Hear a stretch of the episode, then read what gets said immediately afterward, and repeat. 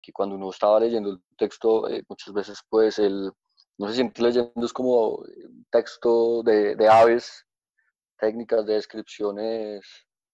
de comportamientos naturales. Y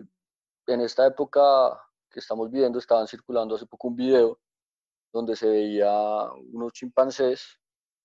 eh, que iban y tomaban eh, una pila de comida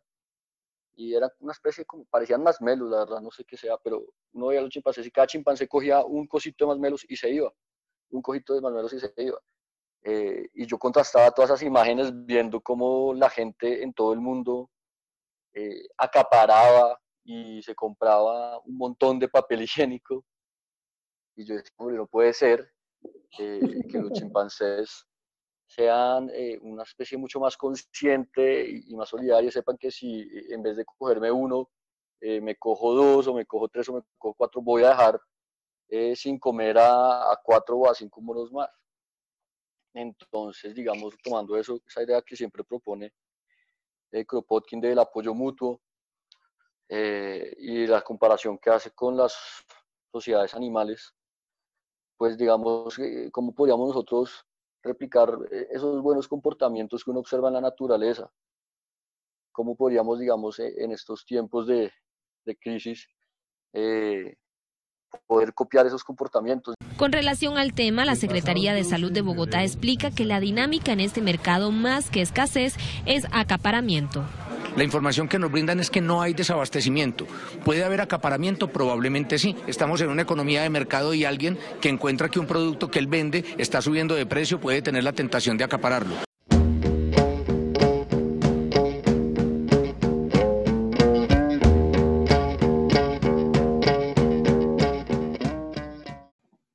Bueno, hoy 23 de marzo de 2020 eh, continúa Lecturas Anarquistas resistiendo eh, la pandemia del coronavirus. Eh, y justamente apostándole a el apoyo mutuo, al intercambio eh, intelectual solidario y al pensamiento colectivo, muy en consonancia con la, con la lectura de hoy, que es el primer capítulo del apoyo mutuo un factor de la evolución de Kropotkin, un texto escrito en 1902, eh, que inicialmente fue una recopilación de, unos, de una serie de artículos que Kropotkin eh, escribió en el 19th century em, de su amigo James Knowles, eh, y que hace parte de, su trabajo en esta revista, en su trabajo permanente en esta revista y en general de su trabajo como escritor en diferentes periódicos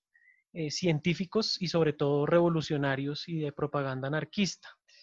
Eh, un recorrido, digamos, como escritor que, que empieza sobre todo cuando es exiliado, alrededor de 40 años duran el exilio Kropotkin Em, después de huir de, la cárcel, en, bueno, recordemos que Kropotkin nace en Moscú en 1842 y muere en Dimitrov en 1921. Y en 1873 él, es arrestado por, la policía zarista. En ese entonces, pues todavía no, estaba la, no se había hecho la, revolución eh, bolchevique. Em, él, logra escapar de, la cárcel eh, justamente a, través de la ayuda de sus amigos. Eh, hay un tema interesante alrededor de la amistad, sobre todo al final del, texto de este primer capítulo. Eh, hay unas menciones a la amistad en los animales, ¿no? a la amistad incluso con, con, con otras especies o entre, digamos, variedades de la misma especie. Bueno, eso lo dejo ahí como un, posible punto de discusión, la, cuestión de la amistad. Em, entonces, justamente unos amigos lo ayudan a salir de, la cárcel. Él en la cárcel es, eh, enfermó porque estaba en un estado de aislamiento. Em, y, este, y pues resalto, digamos, este, este momento en el, que él, en el que él se escapa de la cárcel, que empieza a ser, digamos, eh, es también el inicio de su vida como escritor eh, como más, el periodo más fuerte eh, como escritor. Son casi 40 años en los que exiliado de un país a otro, entre Suiza, Francia, Inglaterra, eh, se une a diferentes periódicos, funda algunos periódicos. Él tenía un periódico, fundó un periódico que se llamaba La,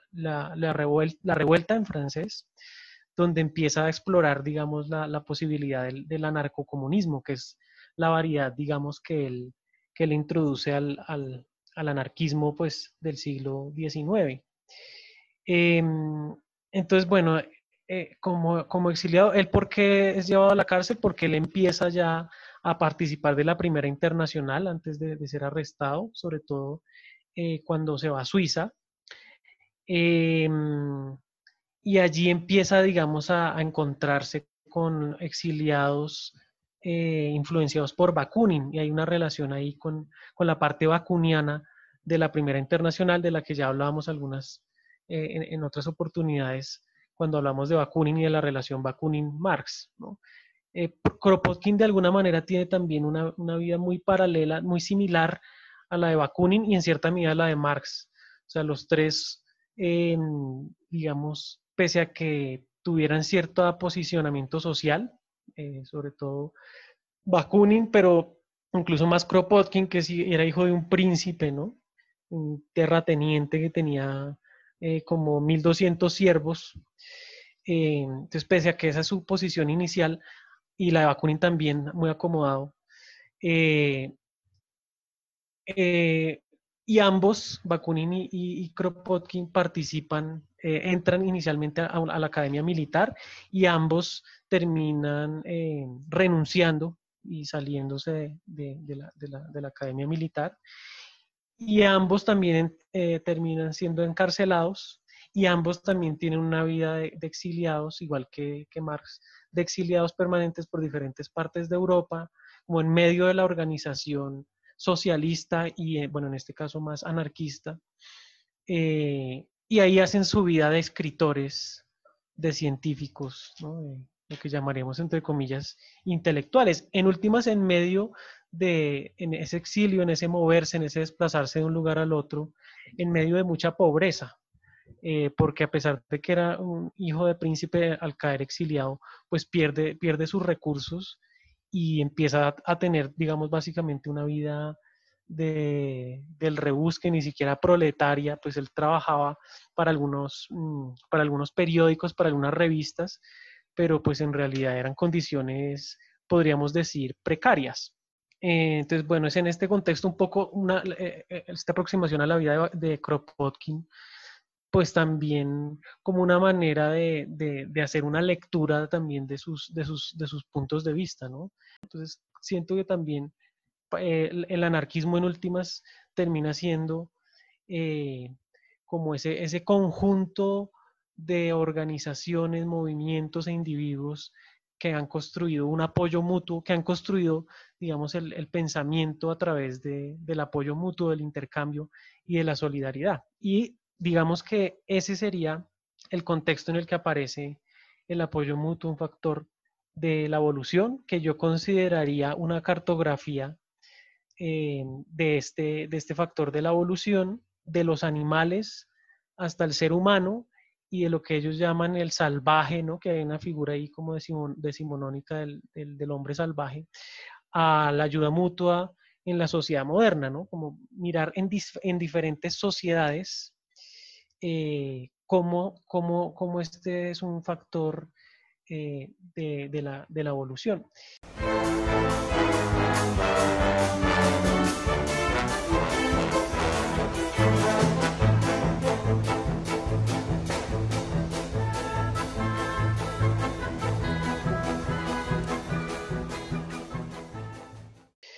Eh, considero que, la tesis central del texto mm, la voy a leer casi que literalmente. Es la siguiente.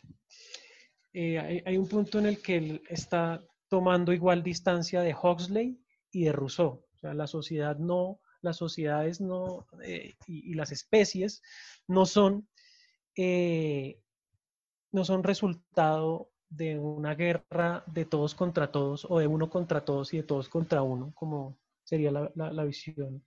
eh, darwinista de Huxley, aunque digamos que un, comentario importante es que en últimas Kropotkin está haciendo una relectura de Darwin, ¿no? O sea, mostrando que, que una cierta tradición hegemónica eh, desarrolló cierta idea de, Darwin y olvidó otras, y él justamente lo que está haciendo es reivindicar esa parte olvidada, ¿no? Haría un paralelismo ahí como con la historia de los, de los vencidos, ¿no? De, con la historia de los vencidos de, Benjamin. Entonces, no, no, es esa idea de Huxley, pero tampoco es la idea de una naturaleza romántica, eh, armónica y en paz, como en Rousseau, ¿no? que es el hombre el que la corrompe, sino sosteniendo aún la lucha, digamos, por la existencia, la idea general de la lucha por la existencia, se trata de ampliarla y no mirarla como una lucha entre individuos egoístas, sino más bien eh, como una, una, lucha en la que se dan unos grupos de cooperación eh, y de solidaridad en apoyo mutuo, y esto justamente se convierte en un factor de sobrevivencia y, digamos, de intensidad y de variedad de la vida. Entonces, la tesis dice así, a pesar de que entre diferentes especies y en particular entre diferentes clases de animales, en proporciones sumamente vastas, se sostiene la lucha y el exterminio, se observa al mismo tiempo, en las mismas proporciones o tal vez mayores, el apoyo mutuo, la ayuda mutua y la protección mutua entre los animales pertenecientes a la misma especie o por lo menos a la misma sociedad la sociabilidad en tanto una ley de la naturaleza como lo es la lucha mutua. Entonces ahí digamos que Kropotkin está reconociendo em, el antagonismo intrínseco de, la naturaleza y de las diferentes sociedades animales y humanas, o sociedades animales, podríamos decir, en últimas. Pero aún reconociendo ese antagonismo, esa lucha permanente por la existencia, reconoce que hay una proporción eh, igual o mayor eh, de cooperación, de protección, de ayuda mutua, em, que, no solamente, digamos, es una, aumenta el poder eh, colectivo ¿no? de, una especie o de, de, una sociedad, de una colonia, sino que también es un factor para el incentivo individual, como para la, iniciativa individual. Y, y, además, algo que me parece interesante también se ve sobre el final de este capítulo, abre como la posibilidad del goce colectivo de lo que diríamos, entre comillas, es el tiempo libre, ¿no? O sea, estas manifestaciones de, de, los pelícanos, por ejemplo, cuando abren sus alas y hacen toda una danza recogiendo objetos del piso, ¿no? Eh, el, eh, pues Gilles Deleuze y, y Félix Guattari dicen que eh, el arte precede al hombre, al ser humano, ¿no? El arte está ya en la naturaleza. Y creo que ahí hay algo algo en común con Kropotkin, en, la medida en que no se trata solo de una supervivencia, digamos, em, de una subsistencia de, lo mínimo, sino también de la posibilidad de, de, aumentar, digamos, las, las, potencias, los poderes, las posibilidades de una especie o de una sociedad, hasta el punto de, eh, de un disfrute incluso, de un gozo, como en la, eh, en, en, la colectividad, que es lo que yo también ahorita hablaba, hablaba, como de la amistad y del compartir como una forma en sí misma de gozo y que eso ya está en la naturaleza. Creo que lo que está haciendo Kropotkin aquí es pues darle un mayor papel al Eros, si, si creemos en esa distinción, pues como en esa división, Eros Thanatos, ¿no? Eh, cierta línea darwinista de Huxley, tal vez algo Spencer, etcétera, desarrolló la idea más como de ese, e, e, esa idea tanática de la lucha agonística entre los, entre los individuos y las especies. Eh, creo que aquí le está dando eh, Kropotkin un mayor papel al Eros, ¿no? Al Eros como tanto o más importante que el, que el Thanatos. Entonces ahí hay una idea de, de todas maneras de desarrollo y de progreso que me parece que podríamos entrar a mirar, qué significa aquí evolución, desarrollo y, eh, y, progreso a través de la cooperación. En últimas, creo que una tesis es que cuanto más solidaria es una sociedad, mucho más evolucionada es. Eh, entonces, ¿qué podría significar este asunto de la evolución ahí? ¿Y qué nos dice este asunto de, la evolución y el apoyo mutuo y la solidaridad hoy y sobre todo en estas circunstancias eh, de aislamiento obligatorio, pero al mismo tiempo también de construcción de unos o de, o de reforzamiento, como en nuestro caso, de unos lazos de solidaridad, pero a distancia. Quisiera hacer unos apuntes eh, frente al tema del darwinismo, eh, que me pareció muy interesante. Yo nunca lo había leído a él, pensaba que iba a ser un texto mucho más político y pues resulta que es un ensayo casi que contrarrestando muchas ideas del darwinismo. Eh, y lo que me hacía pensar todo el tiempo es cómo eh, Kropotkin está buscando em, defender todo eso, todas esas tesis también cimentadas que quedaron por el darwinismo, eh, pero nunca tuvo, digamos, mucho eco, ¿no? Y sabemos todos que el darwinismo también pues, fue una herramienta y ha sido, ha sido una herramienta que ha servido para justificar el individualismo, el egoísmo y además pues la forma en la que estamos organizados económicamente y como Estado y demás. Eh, porque finalmente, pues Darwin es importante mencionarlo también, era muy cercano al pensamiento de, de la mano libre de Adam Smith y demás. Y finalmente, pues es un, un, una base científica natural sobre por qué existe el capitalismo y por qué deberíamos, deberíamos defenderlo. Y la tesis de Kropotkin es justamente la contraria, que, que no solo puede ser esta ley natural y esta lucha mutua de que sobrevive más fuerte la que, la que, la que predomina, sino que también existe la posibilidad de, em, de una sociabilidad y de apoyarnos o de ayudarnos entre todos para salir más adelante. Yo quisiera, digamos, como hacer unas sobre todo también unas precisiones como de los conflictos que había en el momento, ¿no? Yo creo que eh, Kropotkin sobre todo está criticando no a Darwin, finalmente eh, Kropotkin toma cuestiones de, eh, en torno a la selección natural y, y como, como importantes, y, ahí, digamos, señala la importancia de Darwin, sino la crítica es más con el darwinismo social, que, lo que, que fue lo que Herbert Spencer representaba, y es la adaptación del más apto, ¿no? La frase esta de la adaptación del más apto se le indulga a, a Darwin, pero realmente quien las hace es, Spencer, ¿no? Entonces, en ese sentido también es importante no caer en esa romantización que también se le, se le adjudica al texto de, de Kropotkin de apoyo mutuo, de, digamos, de caer en el buen salvaje, como si no estuviera eso del struggle of life, ¿no? La, la, lucha por la vida. E, esa lucha por la vida sigue, sigue estando, sigue manteniéndose una lucha que, que, finalmente no, e, existe ese apoyo, existe esa, esa solidaridad, pero también existe esa lucha por la vida y por los recursos, inevitablemente. Lo curioso es que precisamente el apoyo mutuo se da en condiciones adversas, se da en climas, por ejemplo, en la Siberia, que es donde hacen las observaciones más claramente. Eh, ahí hay unas cuestiones como, como unos diálogos, ¿no? Entre esta, esta biología, entre la biología y lo que empieza a ser también eh, la antropología, la sociología y lo que representó el darwinismo social y eso, las implicaciones que Jesús hablaba, eh, digamos, económicamente. Pero es, lo que digo es que también volver a estas críticas de Kropotkin son interesantes, o sea, no, eh, existe ese, digamos, ese conflicto, el conflicto por la vida, ¿no? Que sigue siendo darwinista. A mí me gustaría hacer una observación pequeña alrededor de, algunas cosas que han, que han dicho frente al tipo de texto. O sea, eh, yo pensaba leer este texto también, como, como decía ustedes, que el texto iba a ser mucho más político, pero me encuentro con un tipo de texto con un enfoque muy cientificista, ¿no? O sea, él, digamos que está intentando desde ese conocimiento científico que él posee y que, digamos, era tan propio de, Kropotkin con sus privilegios por ser príncipe y su formación, bueno, en fin, desde esa posición científica eh, y los argumentos que da desde el naturalismo, finalmente eh, termina dando a conocer esa posición política que pues es lo que, lo que lo que se va a desarrollar acá y que ustedes han mencionado muy bien, como esa forma de colaborar, del apoyo mutuo, de la solidaridad, pero a mí lo que me llamó mucho la atención de este texto es ese enfoque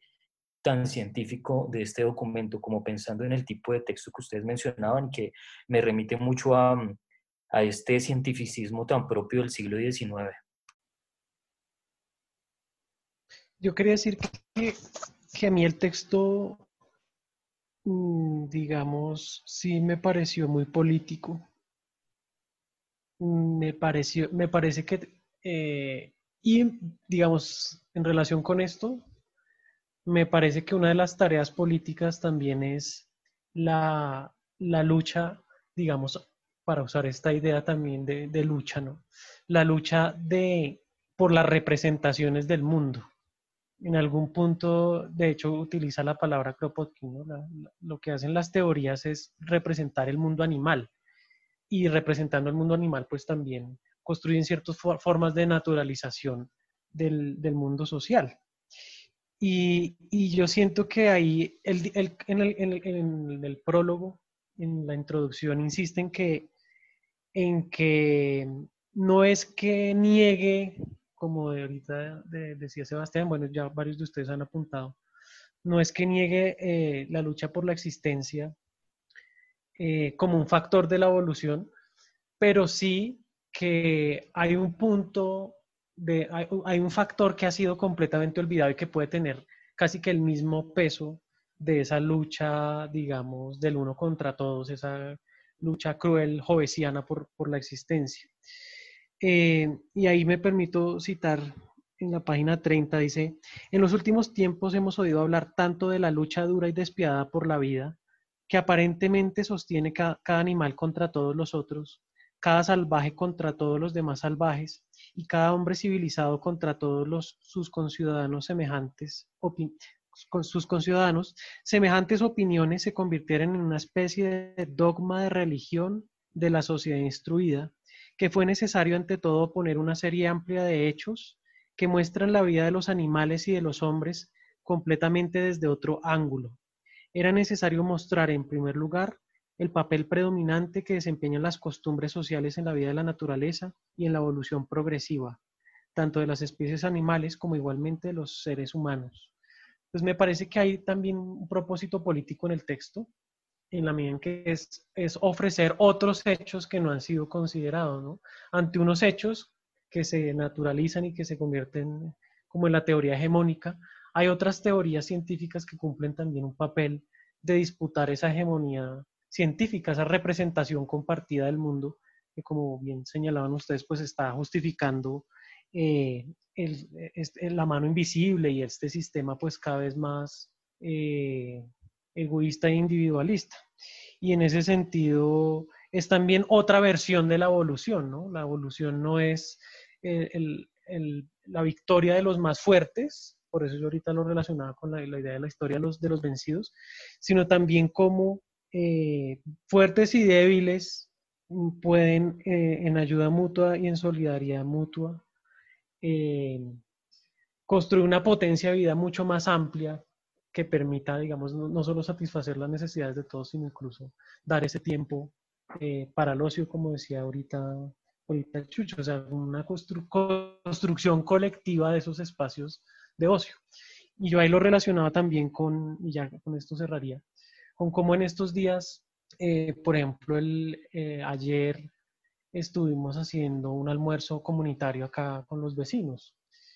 y yo me encargué de la ensalada, la vecina de arriba del arroz y el otro vecino de la, de la uyama.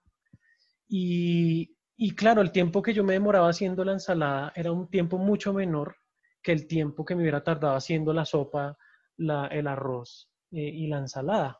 Entonces, esa, ese, ese ejemplo tan, tan, digamos, cotidiano, no sé, superfluo si se quiere, mínimo, eh, creo que lo conectaba mucho con el texto en la medida en que, en que,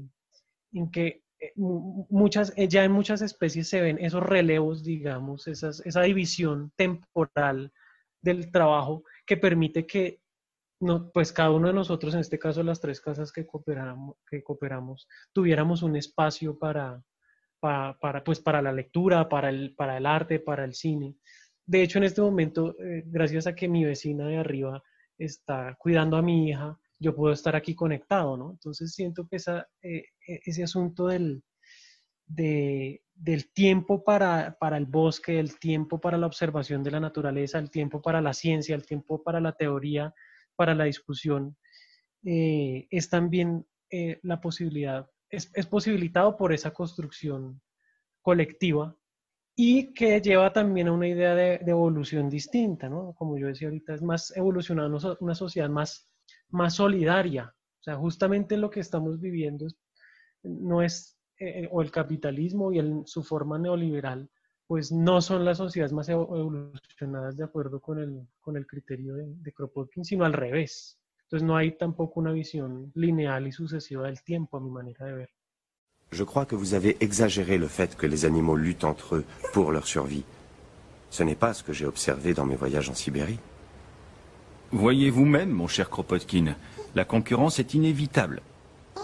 Il n'est toujours plus d'êtres vivants que la nature ne peut en nourrir. Bueno, a mí, digamos que hubo un, un paraje que me, me, generó, me impactó mucho. Eh, también un poco por lo que estamos viviendo y tiene que ver con la observación que hacen los escarabajos. Y dice, por eso los escarabajos sepultureros entierran los, cadáveres de todos los animales pequeños con que se topan casualmente durante sus búsquedas. En general los escarabajos de esta raza viven solitarios, pero cuando alguno de ellos encuentra el cadáver de algún ratón o de un ave que no pueden enterrar, convoca a varios otros sepultureros más se juntan a veces hasta seis para realizar esta operación con sus fuerzas asociadas. Y, y este, digamos, me, me, generó mucho impacto porque es la, digamos, es la colectividad ya en sus, en sus, en el, como en sus últimos momentos de la existencia. Retomando un poco lo que decía Juan Pablo ahorita, eh, veía cómo finalmente la ciencia termina siendo también un, un lugar de disputa del campo ideológico del momento. Es decir, acá Kropotkin busca complementar esas ideas darwinistas a partir de sus propias eh, consideraciones ideológicas, hasta el punto, de, digamos, de, que se vale de la misma ciencia para sustentar sus ideas, pero para también delegitimarlas de los otros. Hay una parte donde, por ejemplo, hablando de, de Henry Huxley, eh, dice oiga, pero yo creo que la opinión de Henry Huxley tiene poco derecho a ser reconocida en tanto que deducción científica. Entonces está posicionando también desde la ciencia como para dar cuenta de sus ideas y de paso pues establecer su posición política. Como pienso, digamos, eh, eh, que, en este lugar pues termina siendo la ciencia también un lugar en disputa de estas nociones ideológicas. Y yo ahí para seguir el hilo rescataría algo importante y es que Kropotkin nos hace pensar en algo que creo que olvidamos eh, en el día a día y que estos tiempos de ocio que estamos teniendo sirven para reflexionar esta clase de cosas y es eh, cómo nuestro lugar de trabajo y nuestro lugar de desempeño, digamos, de profesional, activo, de nuestros oficios, eh, también son escenarios políticos, ¿no? Y aquí claramente, pues Kropotkin se vale de su no solo de su posición política y demás, sino de su posición como autoridad académica, como decía Juan Pablo, y de su posición política frente a las cosas. Y hago esta reflexión pensando a, a cómo hoy en día se nos olvida que también todo lo que hacemos, los oficios que desempeñamos y en donde sea que trabajamos, pues tenemos una posición política eh, desde la cual podemos eh, ayudar a reflexionar o a ejercer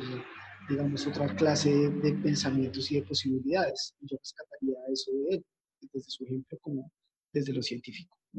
Y, y, hoy en día en la misma ciencia creo que también todavía se plantea el mismo debate. Yo pienso un poco en ese regreso al naturalismo determinista de algunos textos como los de Richard Dawkins con el gen egoísta o pienso también en ese debate de de Jordan Peterson y, y Zizek, donde, donde Peterson en un primer momento muestra que finalmente el ser humano es egoísta. Entonces creo que este debate se reactualiza de a poco y la, la lectura que propone Kropotkin sigue siendo actual. Hablando, hablando de Zizek y bueno, este debate con Jordan Peterson, eh, hace poco también Zizek eh, escribe un artículo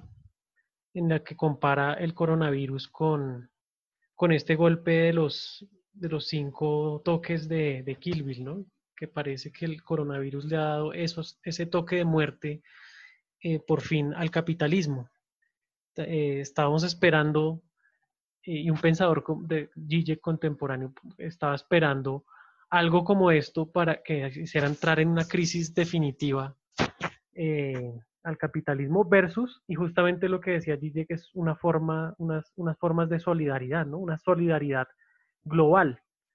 que siento que va muy está muy cerca de la idea de evolución, en últimas. Yo pensaba en esta idea de, evolución como, como que en última instancia es un proceso común, universal, y, eso, y en eso sigue tomando de Darwin, digamos, Kropotkin.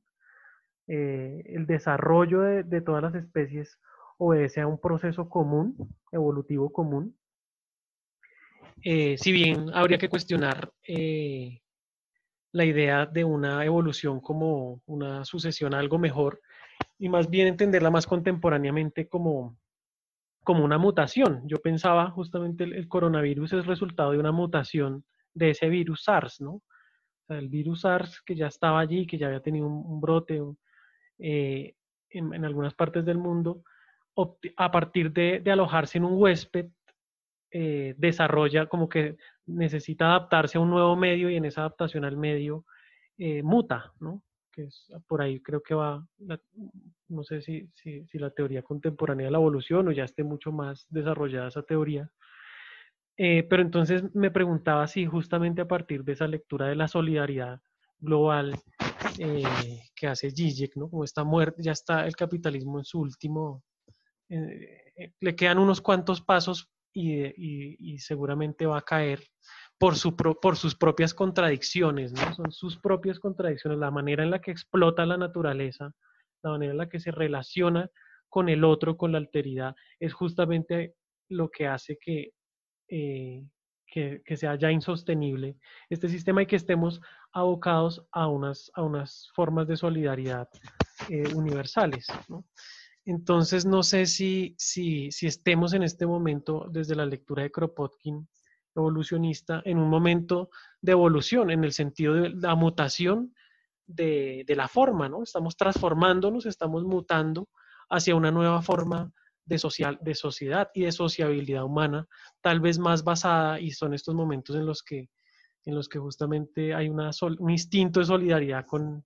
con los más vulnerables, con los que menos, digamos, con los menos, menos ventajas y privilegios tienen eh, en la sociedad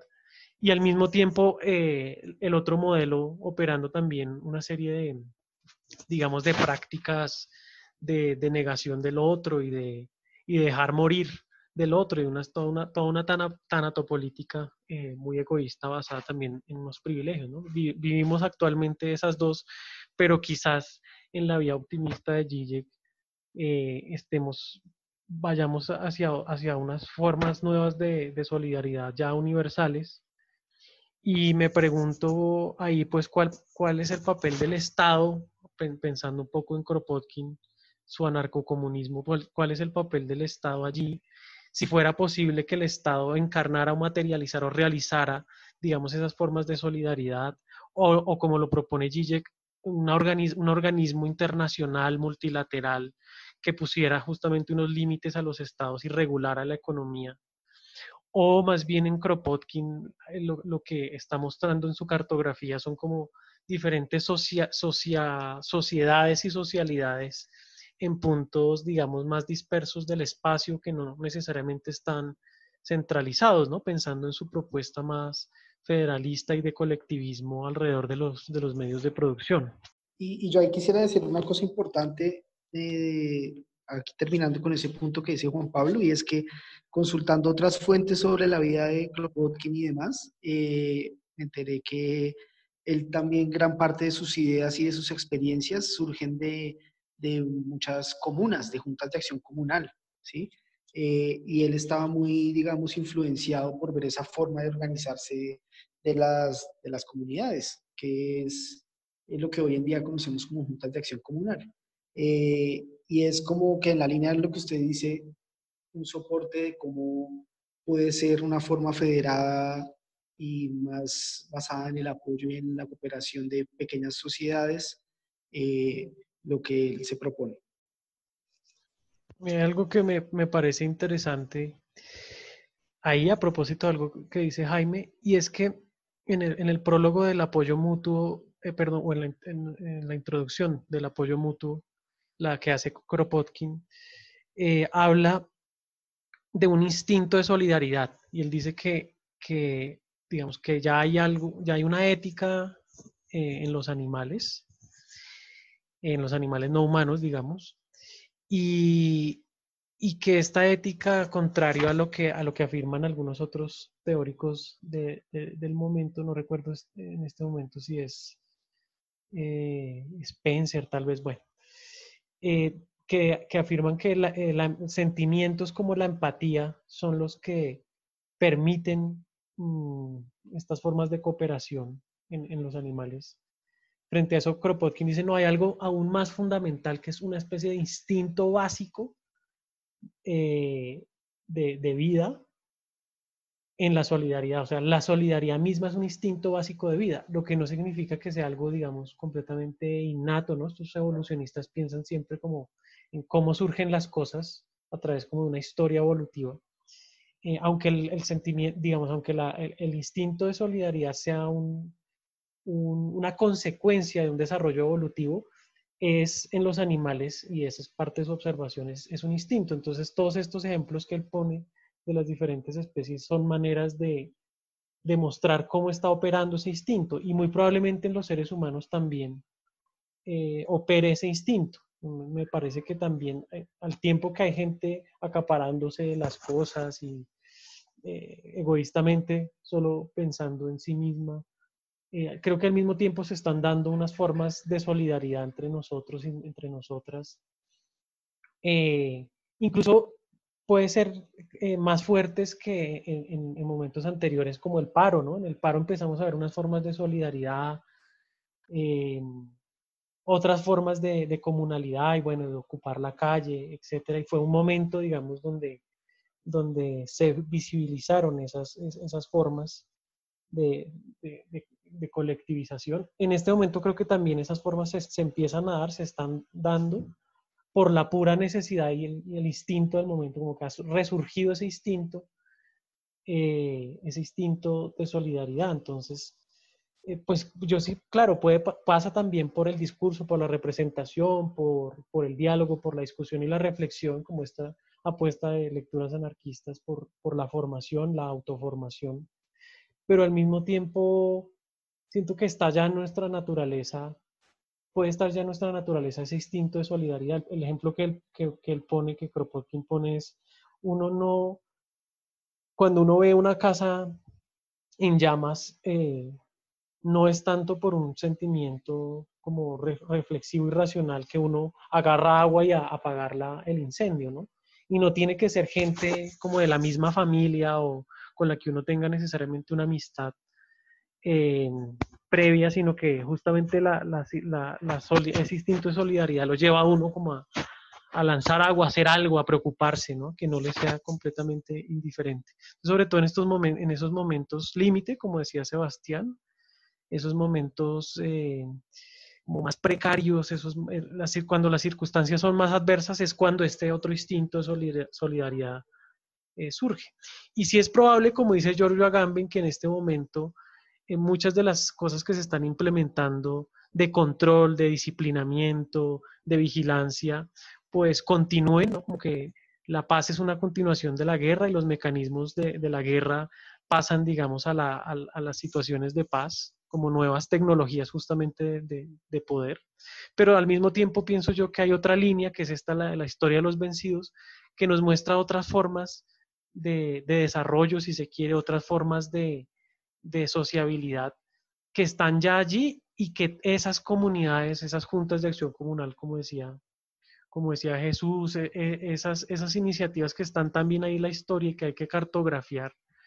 em, pues también de alguna manera es posible que queden durante la paz, durante el momento cuando ya vuelva la normalidad, entre comillas, si es que vuelve, eh, quedan de todas maneras unas formas, o en esa nueva, en, esa, en ese nuevo mutante que se cree, en esas nuevas formaciones sociales, pues van a quedar también estas, estos, eh, estas iniciativas, estos momentos, estos movimientos de solidaridad que ya también se empiezan a ver. No sé si alguien quisiera decir algo para cerrar.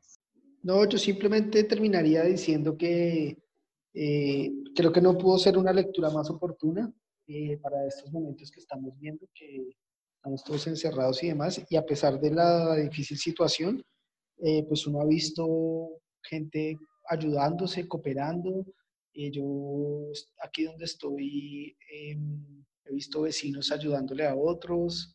ayer me encontré con un señor en una moto que iba con un bulto de comida para perros, dándole comida a los perros de la calle. Me parece raro, además es el apoyo mutuo entre especies. Eh, y ya, muchas gracias por la lectura, Juan Pablo. Fue eh, como muy reflexiva para este momento actual que estamos viviendo. Terminaría con eso, gracias. Me, gustaría retomar un poquito la parte que estaba comentando Juan Pablo sobre, sobre los vencidos. Eh, pues que esa idea de Kropotkin de, que nos pone obviamente ante mano de, de no rechazarlos como lo haría digamos, en una lectura ya que, como habíamos dicho, como muy, muy rápida y de pronto un poco mal hecha de, Darwin, y es que entonces ya no sirve, ya no es útil para la especie, se descarta, sino pues también lo que, lo que aprendemos nosotros como sociedad de, de lo que podríamos decir los vencidos, de los enfermos, de nuestros mayores, eh, digamos de esa gente que está un poco marginada por, por el mismo eh, sistema eh, que, montamos nosotros como sociedad, o por mismas limitaciones físicas, o por, bueno, por distintas variables, como aprender de ellos, que nos pueden enseñar ellos como sociedad, y digamos en este caso que, que tenemos esta pandemia donde la población que es más vulnerable a ella son, nuestros mayores, pues también eh, tener eso un poco más presente siempre como, como sociedad. Eso, me gustaría terminar con eso. Y yo, yo retomando un poco lo que han dicho, pues como para hacer un cierre rápido, em, pienso un poco en que finalmente esta solidaridad que se manifiesta ahorita entre nosotros también es producto de que lo que peligra es la misma existencia de, la especie, ¿no? Em, no estamos siendo solidarios simplemente con, con una causa común cualquiera, sino que está en riesgo la vida. Entonces, este texto me, plantea ciertos riesgos, o bueno, más bien retos, porque también nos damos cuenta cómo el mismo sistema nos está llevando a ver al otro como, como una persona que es capaz de contagiarnos y, hacer que peligre nuestra existencia, pero, pero creo que fue bien pertinente leer este texto que lo lleva a uno a pensar que en medio de toda esta guerra mutua, en medio de toda esa situación donde el que busca prevalecer es el más fuerte, también hay la posibilidad de,